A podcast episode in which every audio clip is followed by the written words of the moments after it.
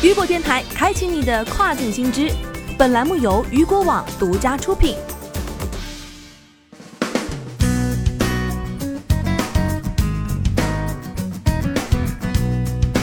Hello，各位好，欢迎大家收听这个时段的跨境风云。那么接下来的时间将带您一起来关注到的是，英国脱欧将退出海关联盟，亚马逊卖家需承担税费。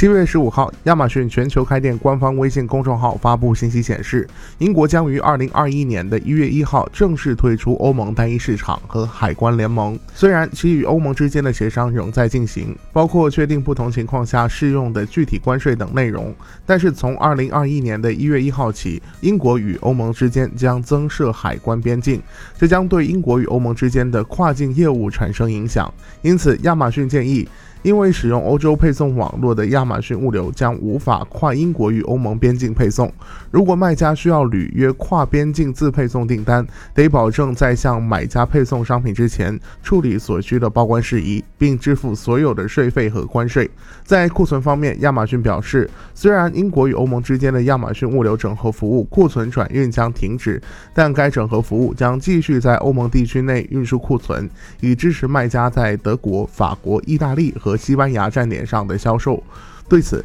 亚马逊建议到，卖家可以考虑拆分库存，并分别运至英国和欧盟境内的亚马逊运营中心。而对于中国卖家直发英国或欧盟地区亚马逊运营中心的商品，亚马逊表示，由于不涉及跨英国和欧盟边境配送，因此无论是库存服务还是自配送订单均不受影响。